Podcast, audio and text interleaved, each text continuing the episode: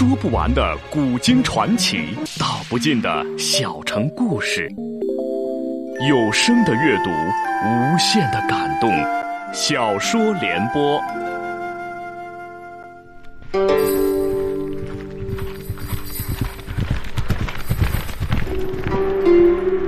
齐桓公用才无度，好酒好猎好女人，但他最爱惜人才。哪怕是曾要自己命的人，在贤相管仲等人的辅佐下，九合诸侯，荣登霸主宝座。请听秦俊的长篇系列历史小说《春秋五霸之齐桓公》，由时代播讲。夜半，孤灯如豆。缺了一个角的矮机上放着四盘残菜，两只陶碗，碗内有酒，这酒泛黄，还有些浑浊。两个青年男子隔机而坐，一个东向，一个西向。东向者鼻如悬胆，西向者龙目面白。二人年纪相若，有二十六七岁。喝，东向者率先端起酒碗。西向者略略迟疑了一下，也端起了酒碗。二人一饮而尽。东向者弯腰抱起地上的酒坛，不，西向者慌忙出手阻拦。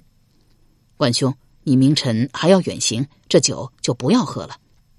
管兄者名夷吾，字仲，以名行，楚国颍上人，生得相貌堂堂，神清气爽。兼有文武双全，燕冠古今，有惊天伟地之才，既是旷世之略。只因未遇明主，一时难展其才。幸有好友鲍叔牙，深识管仲。管仲穷困潦倒时，鲍叔牙曾出资交与管仲，二人共同经商。每至分金时，管仲总要多取一倍。叔牙之从人，心怀不平，多冷眼相待。舒牙直指说：“夷吾并非贪图这些区区之金，只因家贫难以为生，我理应多让。又曾领兵随征，每遇战事，则退居阵后，等还军之日，又为前驱，人们就激其胆怯性懦。而鲍叔牙不以为然道：‘夷吾因有老母在堂，需要奉养，哪里是真怯懦？’”管仲常与鲍叔牙商量一些事情，每一次都以管仲之见为非，人皆笑之。叔牙却说：“人之时运难定，若是夷吾遇其时，谋算定当百步失一。”管仲听说后叹道：“生我者父母，知我者叔牙也。”二人结为生死之交。管鲍二人尚有一友。名叫赵乎，为人耿直，武艺超群，得信于齐僖公，为僖公所重，屡屡去书管鲍，要他们离楚来齐。管鲍依书而来，谁料到了齐国三月有余，不曾与僖公见上一面，不免有些失望。年前有有人自郑国入齐。谈及郑国国君庄公智勇双全，大败王师，且又广招贤才，大有独霸天下之意。管夷吾闻之大喜，此处不留爷，自有留爷处。决计去投郑，任你叔牙、赵乎如何相劝，终不肯听。赵乎没奈何，置酒为他饯行，酒未及饮，忽有军命来到。要赵乎进宫，单单留下管夷吾、鲍叔牙二人相向而饮。管夷吾将鲍叔牙的酒碗斟满之后，又自斟一碗，单手端起，朝机上一蹲道：“喝！”说毕，一仰脖子，灌下肚去。叔牙苦笑一声，亦将酒碗端了起来。这时房门大开，赵乎带风闯了进来，弄得那灯。忽闪了两下，差点熄灭。管兄，好消息，好消息啊！赵乎大声嚷嚷着。管一吾、鲍叔牙一起瞪眼瞅着赵乎，那意思是什么消息？看把你乐的！赵呼抱起酒坛，自斟自饮了三碗酒，方才说道：“管兄，齐西公要见您。”舒牙一脸惊喜道：“哦，什么时候？”赵呼道：“明日巳时。”舒雅将矮鸡啪的一拍：“这太好了！”呵，管夷吾倒是很平静，慢吞吞的说：“我明日就要离齐去政，见不见又有什么意义？”舒雅道：“有意义。凭兄的才智，齐僖公一见，绝对不让您走，说不定还要委以重任呢。”果如鲍叔牙所料，齐僖公见了管夷吾，一谈便是两个时辰。赵拜管夷吾、赵呼并为公子纠之父。公子纠者，西公次子也，鲁女所生，少有贤名，西公甚爱之，有心立他为楚。怎奈世子楚儿已经长大，业已立为楚君，也曾随他争晋国、争郑国，不好骤然废之。除了楚儿、公子纠之外，西宫尚有一子，名叫小白，与公子纠同岁，乃举女所生。这小白沉默寡言，显得有些愚钝，却甚得高息推重，说他外柔内刚，又雄才大略。高息者，齐国正卿也。与国义重并称为齐之二贤，连齐僖公对他也敬畏三分。管夷吾受命之后，向西宫进言道：“臣观世子虽有人君之相，但不得善终。翌日为嗣者，非鸠即白。以臣之见，不只是鸠，就是小白，应以择良师辅之啊。”齐僖公道。亲言甚是，以卿之见，谁可为小白之父？管夷吾道：“鲍叔牙。”齐僖公将眉头微微皱了一皱。鲍叔牙。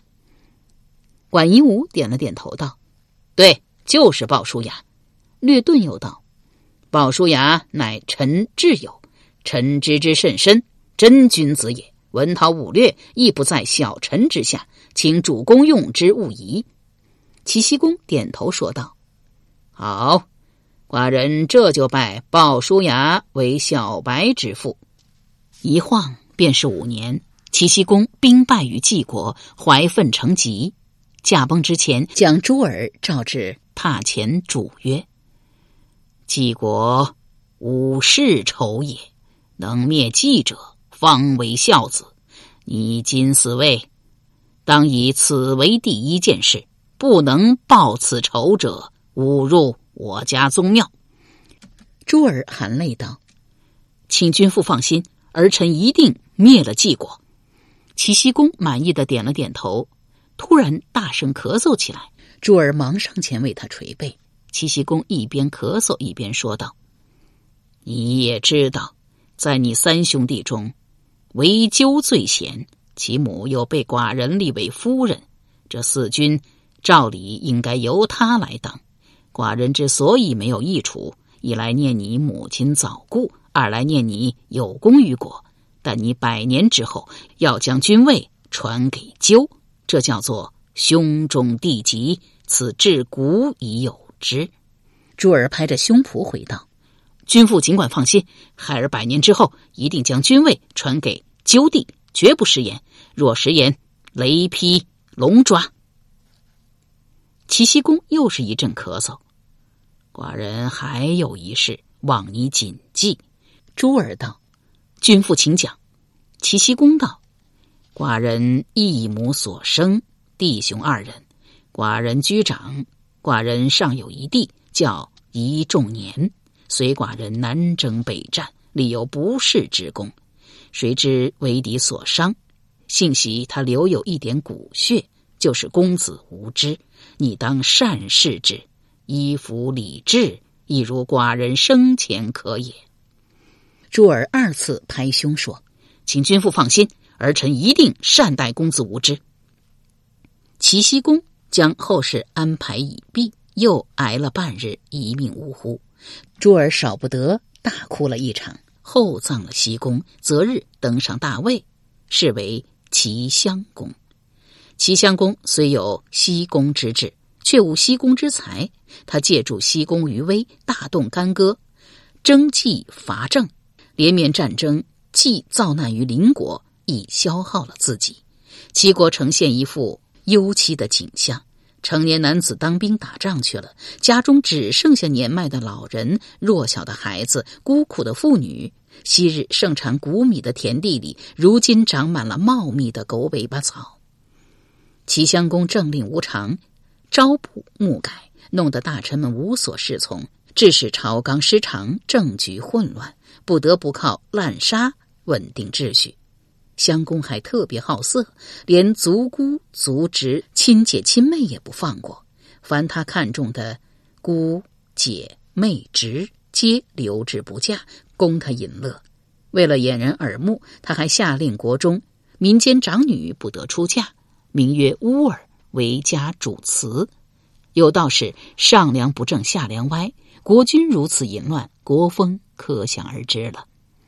公子纠看在眼里，急在心里，正想寻着一个机会面见襄公，这机会就送上门来。这机会来自文姜，文姜生的秋水为神，芙蓉为面，比花花结雨，比玉玉生香，可谓绝世佳人，古今国色，并且兼具通今博古，出口成章，因此号为文姜。襄公也乃一天生美男子。粉面朱唇，长身伟岸。文姜小襄公两岁，二人自小同行同坐，驱耍顽皮。及文姜见已长成，出落得如花似玉。珠儿已开情窦，见文姜如此才貌，而举动轻薄，没有调戏之意。那文姜妖淫成性，又是个不懂礼仪的人，常常聚在一处，并肩携手，无话不说。毕竟是兄妹，戏之则可，婚之则万万不能。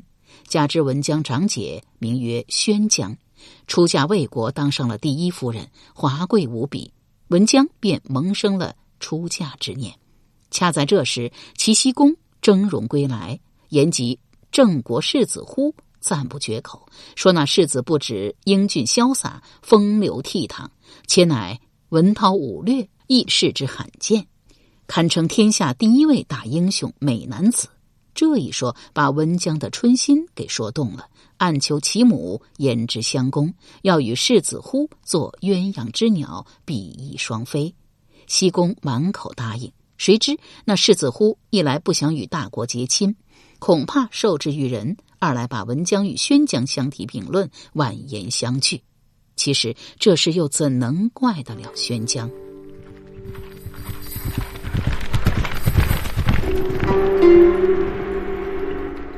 由时代播讲的秦俊的长篇系列历史小说《春秋五霸之齐桓公》正在播出。宣江者，文姜包结也。宣姜之貌与文姜在伯仲之间，也是一个绝色儿。年刚及笄，魏宣公闻其貌美，遣使者去齐为世子。及子求婚，齐僖公满口答应。待使者归来，宣公问曰：“其女相貌如何？”使者回曰：“天仙难及。”魏宣公使劲咽了一口唾沫，支走了使者，征集名将筑高台于齐河之上，朱兰华动，重宫复饰，极其华丽，名曰新台。先以聘宋为名。遣开其子，然后使左公子谢入齐，迎姜氏，进至新台，自己纳之，是为宣姜。诗人作新台之诗，以次其淫乱。文姜闻世子忽辞婚，又气又恼，竟至染上一疾，朝冷暮热，精神恍惚，半坐半眠，寝食俱废。世子朱儿闻之，立马前来探视，挨坐床头，遍体抚摸。事有不巧，偏偏齐僖公也来探视女儿，珠儿避之不及，硬着头皮与父相见。僖公曰：“你在此作甚？”珠儿道：“，探视妹病。”西公责之曰：“你们虽为兄妹，按理也当避嫌。今后但遣宫人至后，不必亲来。珠儿诺诺而出，再也不敢轻闯闺门。二人相见日夕。未几，西宫为世子聘娶宋女，那宋女也是一个绝色，加之随嫁印女，也是天姿国色。珠儿爱恋新婚，兄妹不再来往。文江深闺寂寞，怀念珠儿，病势愈加沉重。也是天不灭疆，鲁国有一大臣公子辉对鲁桓公说：“古者国君年十五而有子，今君年将三旬。”内主尚虚，百年之后，何人为嗣？怎样面对列祖列宗？桓公道：“青言甚是，然事关内主，不敢轻定啊。”公子辉道：“其乃大国，且与我国相邻，理应睦好。”桓公点头未语。公子辉又道：“这位大臣又道，臣闻齐侯有一爱女文姜，才貌双全。”欲妻正世子乎而未果，君可求之。鲁桓公道：“好。”遂遣公子辉入其求婚。齐僖公以文姜病中请缓其妻，公人却将鲁侯请婚的喜信报之文姜。文姜所患本乃思春之病，得此消息，不治自愈。一年后，齐僖公鲁桓公受宋庄公之邀，会盟于府中。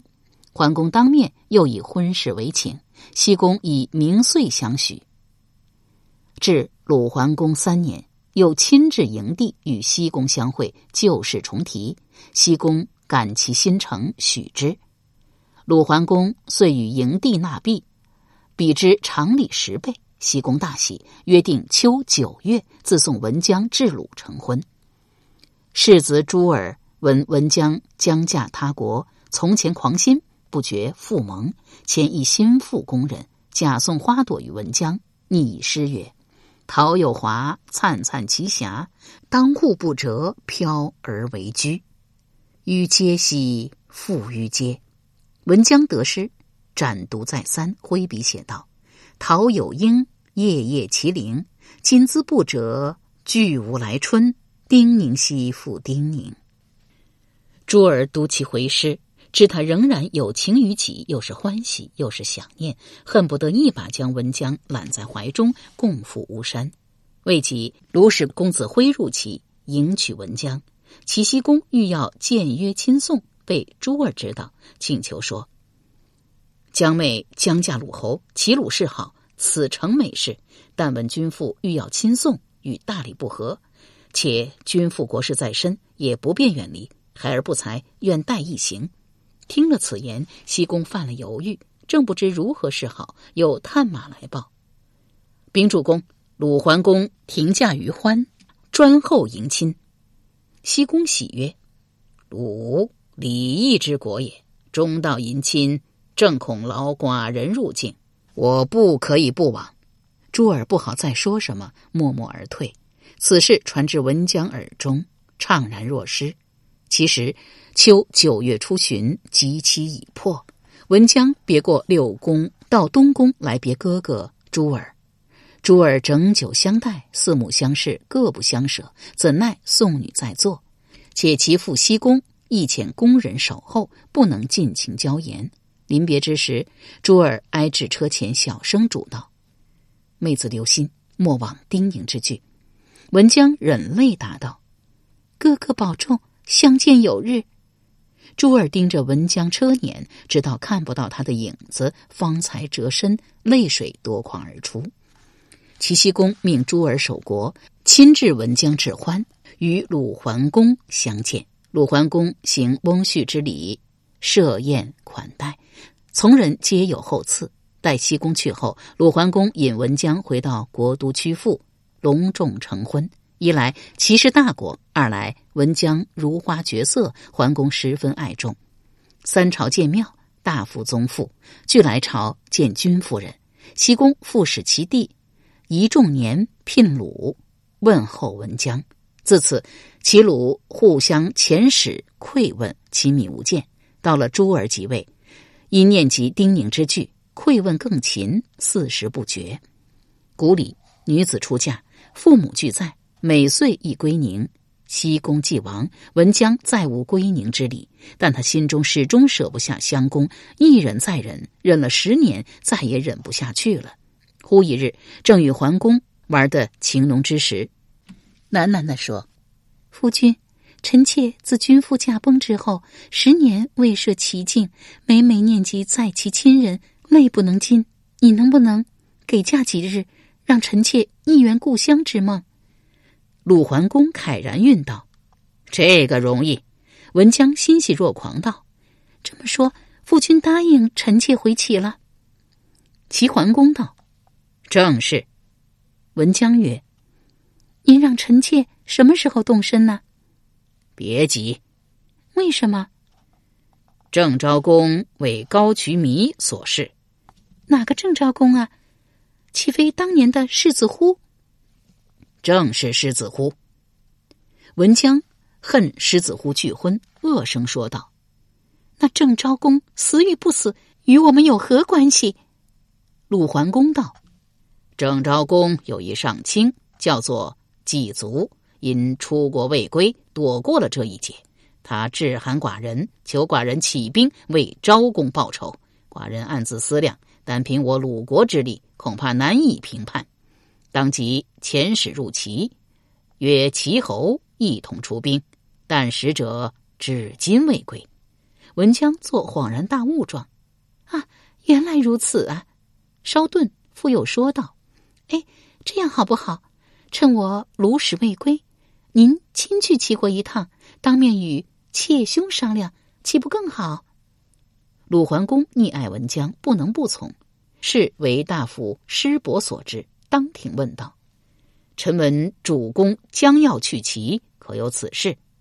鲁桓公曰：“有。”师伯曰：“听说主公去齐，还要带上文姜夫人。”齐桓公道：“正是。”师伯道：“主公赴齐，乃是商议军国大事，让夫人随行，是何道理？”鲁桓公道：“夫人已有十载。”未曾涉齐，也想趁机归宁。师伯摇手道：“不可，不可！女有事，男有家，古之至也。礼无相独，独则有乱。女子出嫁，父母若在，每岁亦归宁。今夫人父母俱亡，无有以妹宁兄之礼。鲁以秉礼为国，岂可行此非礼之事？”鲁桓公曰。轻言易事，然寡人已经当面允了夫人。堂堂一国之君，岂可失信于一个女人？师伯欲待再劝，公子辉摇手指道：“主公之意已决，不必多言了。”师伯长叹一声，不复再言。齐襄公闻听鲁桓公携文姜来齐，乐得像吃了喜梅一样，命人连夜造下密室，亲至乐水相迎。及至宾主相见，各叙寒暖，一同发驾，来到临淄，盛宴相款。大宴过后，文姜借口与旧日公嫔相会，随同襄公来到密室。那文姜虽说三旬有余，风韵犹存。襄公越看越爱，猛然将她揽在怀中，狠狠的吻了一口。姜梅想死哥哥了，一边说一边在他身上乱摸，摸罢又亲。别这样。文姜喃喃地说：“襄公立马将他抱到榻上，剥去衣服，腾身而上，演起了亘古不变、百眼不倦的人间乐剧。这一演便是一个时辰，又私语了半夜情话，方交颈而眠。这一下可急坏了鲁桓公，只等到日上三竿，还没见文姜归来，少不得遣人至宫门打探。一见谍报归来。”鲁桓公便迫不及待的问道：“夫人现在何处？”谍报道：“宫中。”鲁桓公道：“这个寡人早已知道。寡人想问夫人在宫中何处？譬如是东宫啊、西宫啊，还是其他嫔妃住所？”谍报道：“全都不在。”鲁桓公道：“何以知之？”谍报道。齐侯元妃宋氏已亡，只有偏宫连氏，乃大夫连称之从妹，向来失宠，齐侯不与相处。江夫人自入其宫，只是兄妹续情，并未与他宫嫔妃相聚。这，鲁桓公朝鸡案上狠狠围了一拳，这个贱，硬生生将人字吞了回去。又等了半个时辰，从人来报，夫人出宫来了。齐桓公也不答话，盛怒以待。约有一盏茶功夫，果见文姜姗姗而来。齐桓公强压怒火道：“夜来宫中与谁饮酒？”文姜答：“同怜妃呀。”鲁桓公问：“几时散席？”久别话长，直到粉墙月上已半夜矣。鲁桓公问：“你的兄长曾来陪饮否？”文姜曰：“妾兄不曾来。”由时代播讲的秦俊的长篇系列历史小说《春秋五霸之齐桓公》，今天就播送到这里，请您明天继续收听。